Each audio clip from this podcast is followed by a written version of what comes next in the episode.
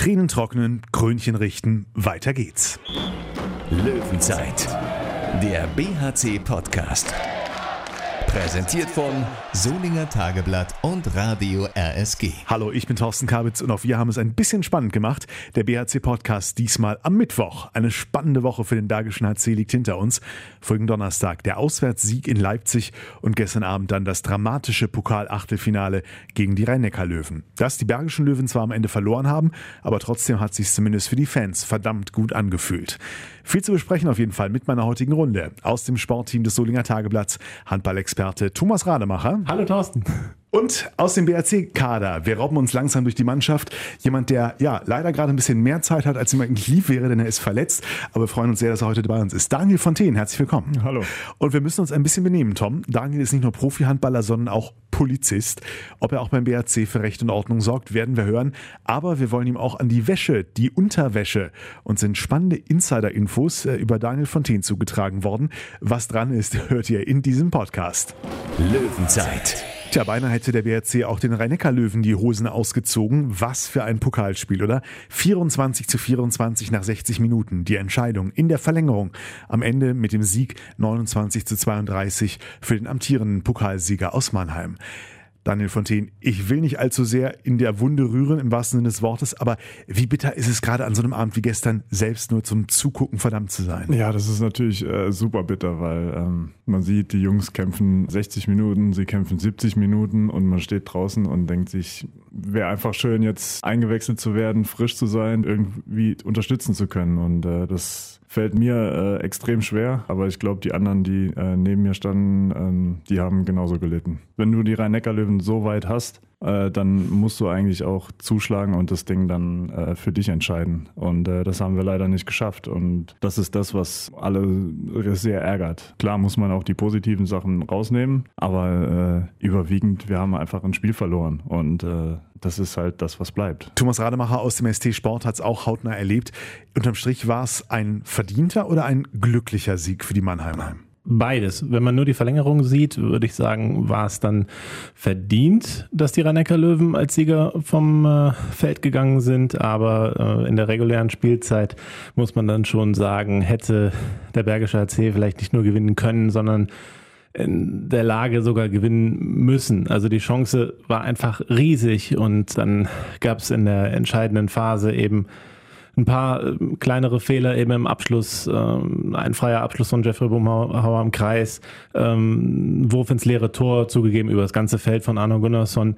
Äh, das sind natürlich so Kleinigkeiten, die man sich dann eben gegen die Rhein-Neckar-Löwen leider nicht erlauben kann. Viermal war man mit einem Tor vorne äh, in der Schlussphase. Da war wirklich alles drin. Deswegen ist es halt auch so super bitter, dieses Spiel verloren zu haben, wobei die Leistung natürlich großartig war. Also tut natürlich extrem weh. Auch, finde ich, aus Sicht des Lokalsportjournalisten. Großartige Leistung auf jeden Fall von BRC-Torhüter Christopher Rudek, Man of the Match.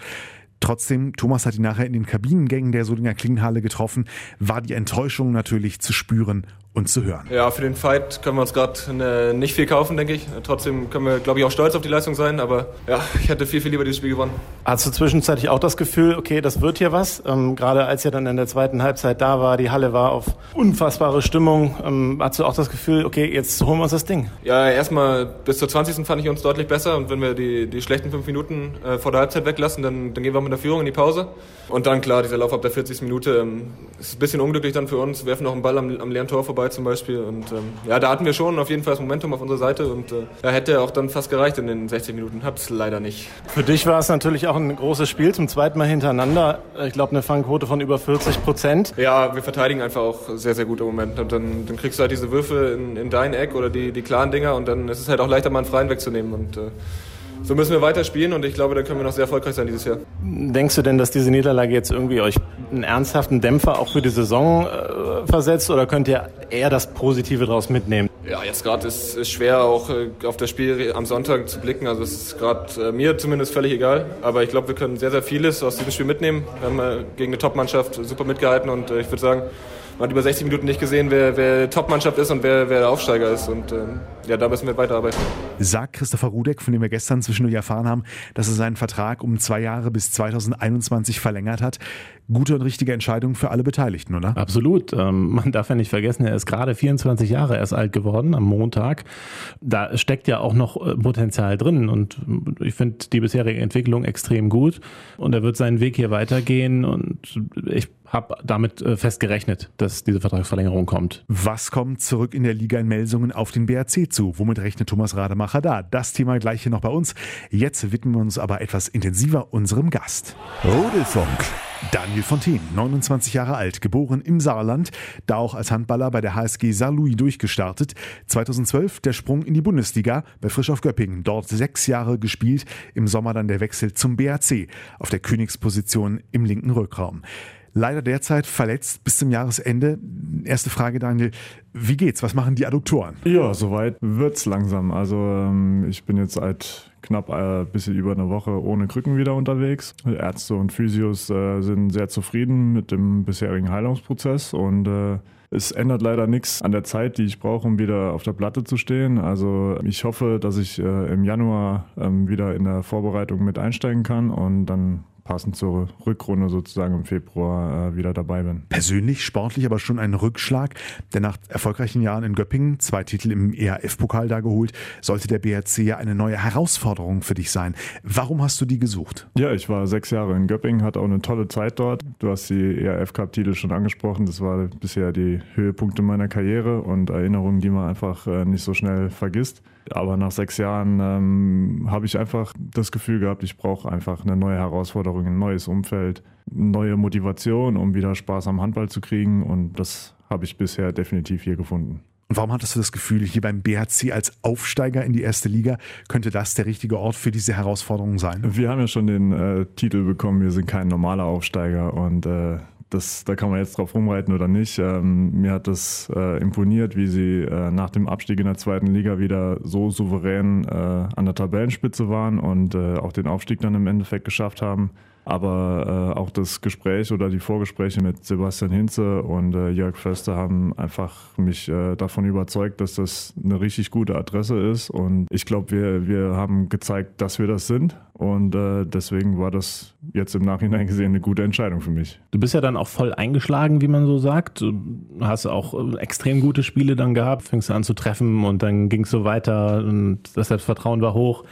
Äh, man hat den Eindruck, du kommst immer, immer besser rein äh, in die Saison und ja, dann kommt diese Verletzung da in Stuttgart.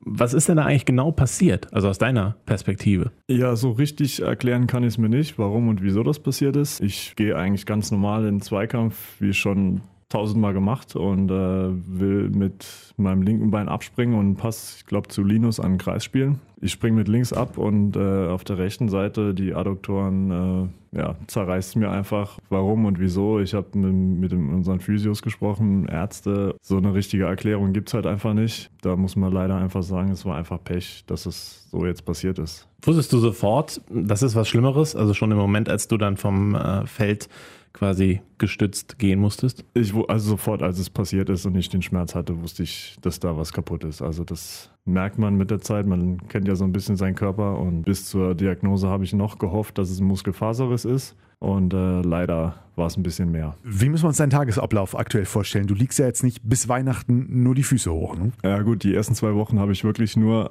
zu Hause gelegen und äh, mein Bein äh, hochgelegt, damit das äh, ordentlich verheilen kann, die ersten zwei Wochen. Aber jetzt mittlerweile geht es wieder ganz gut und äh, ich bin wieder mobil. Ähm, das heißt, ich bin einmal am Tag dann äh, in Wuppertal bei unserem Physio Carsten Wallonka in der Praxis, bin dann in unserem Fitnessstudio einmal, dass ich da ein bisschen arbeiten kann. Und äh, wenn dann äh, in der Halle Training ist, bin ich natürlich auch da, gucke im Training zu und äh, lass mich dort dann nochmal vom Physio dann kurz behandeln. Jetzt dauert es ja auf jeden Fall wieder, bis du wieder, naja, deine 100 Prozent erreicht hast. Das ist ja mit das Ärgerlichste. Selbst wenn du dann wieder fit bist, ähm, musst du ja auch erstmal wieder Leistungssport betreiben können, dann auf dem Level. In der Vorbereitung lief es ja super. Da gehörtest du, glaube ich, auch mit zu den fittesten. Du sollst auch den BHC 5 Kampf gewonnen haben. Ähm, was muss ich mir darunter vorstellen? Ist das, äh, sind das Trinkspiele oder hat das schon mit Sport zu tun? Nee, das ist wirklich eine, eine sportliche Aktivität Spezialität äh, mit Kugelstoßen, Weitsprung, Hochsprung, 100 Meter Sprint und äh, 2000 Meter Lauf. Da habe ich mich nicht so schlecht angestellt und äh, ja, war dann im Endeffekt dann äh, Erster. Wir sind ja mal neugierig, wer so eigentlich welchen Job noch in der Mannschaft hat. Bei dir wissen wir es gar nicht genau. Welches Amt hast du diese Saison in der Mannschaft inne? Äh, ich bin dafür zuständig, dass bei jedem Training und beim Spiel äh, die Harzdose immer offen und gefüllt ist.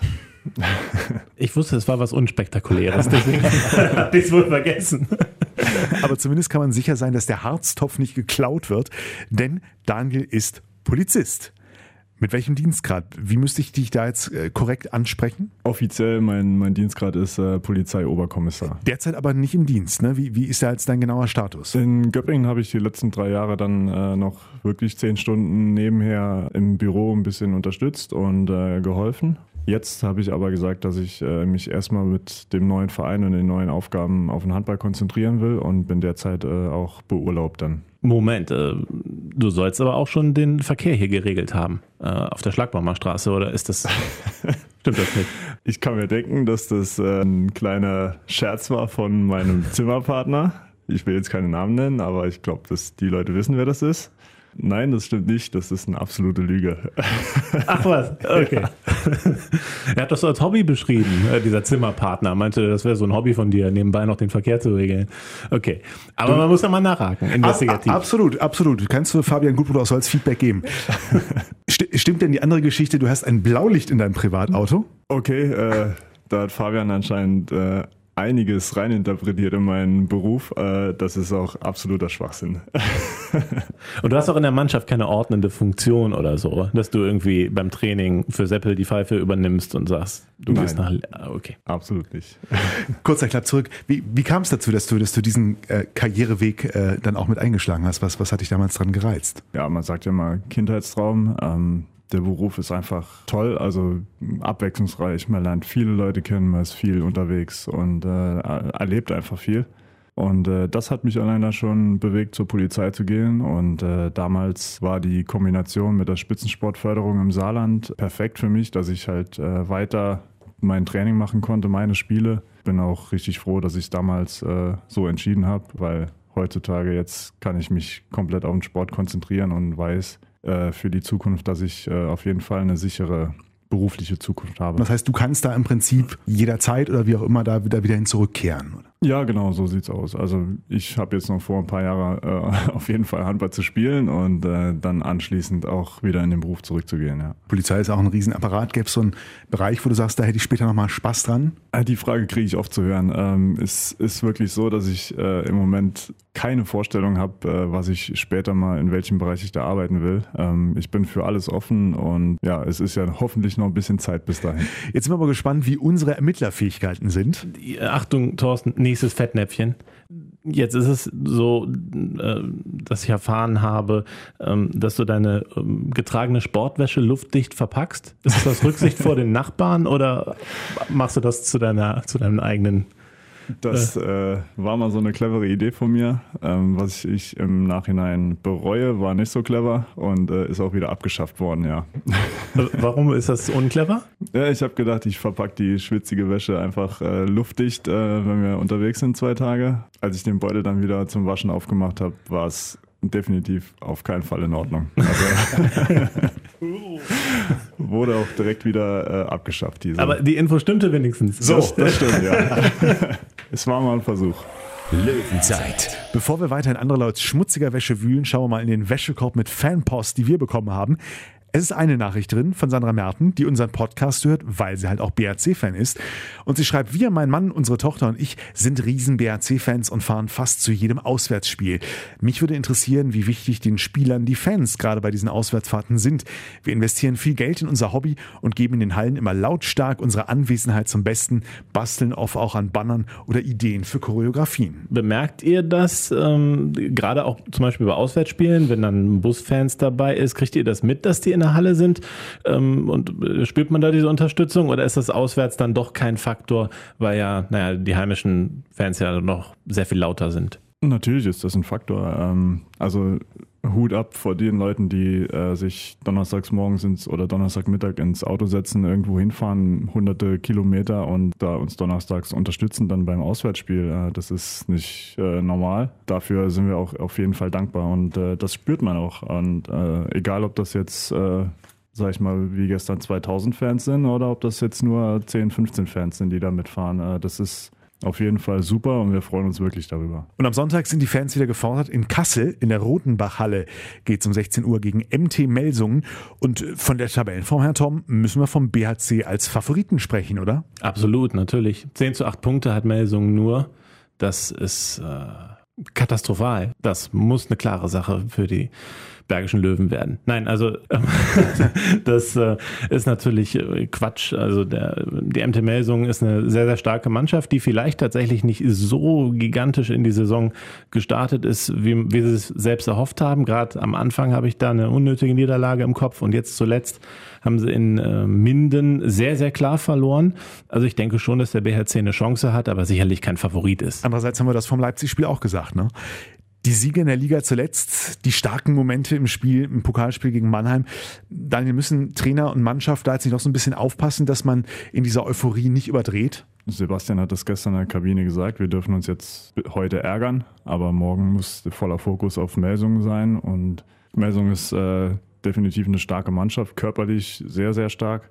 Und äh, das wird eine richtig knackige Aufgabe da am Sonntag. Wir sind ab morgen wieder voll konzentriert und arbeiten auf Sonntag hin. Wir wollen schon heute wissen, wie es ausgehen könnte. Thomas, dein Tipp für Sonntag, Melsungen gegen den BHC. Ja, ich denke, dass man schon sich darauf besinnen wird, dass man 14 zu 4 Punkte hat, einfach einen extrem guten Lauf in der Liga hat, ein super Spiel gegen den Rhein-Neckar-Löwen äh, absolviert hat und ähm, jetzt auch das erste Mal in der Geschichte die MT Melsungen schlagen wird mein Tipp 28 zu 26 für den BRC. Daniel, was sagst du? Wenn ich unsere Spielweise und die von Melsung so ein bisschen vergleiche, glaube ich, fallen ein bisschen mehr Tore. Aber ähm, denke, dass wir das mit 32, 30 gewinnen. Ich bin auch eher in der 30er-Zone. 31 zu 28 steht auf meinem Zettel. Ob bzw. wer von uns richtig liegt, erfahren wir am Sonntag. Danach können die deutschen Handballfans alle zusammen mitfiebern. EM-Quali steht nächste Woche an. Zehn Spielfreitage für den BRC nach Melsungen. Deshalb setzen auch wir einmal aus mit dem BRC-Podcast. Am Montag, den 29. Oktober, gibt es hier die nächste Folge. Dann vor dem nächsten Aufeinandertreffen mit den Rhein-Neckar-Löwen im Highlight-Spiel am 1. November in Düsseldorf. Danke für heute an Daniel Fontaine. Gerne. Danke dir, Thomas Rademacher. Ja, danke auch. Gerne diesen Podcast liken, teilen, weitersagen. Euch eine gute Zeit. Wir hören uns. Löwenzeit, der BHC-Podcast. Präsentiert von Solinger Tageblatt und Radio RSG.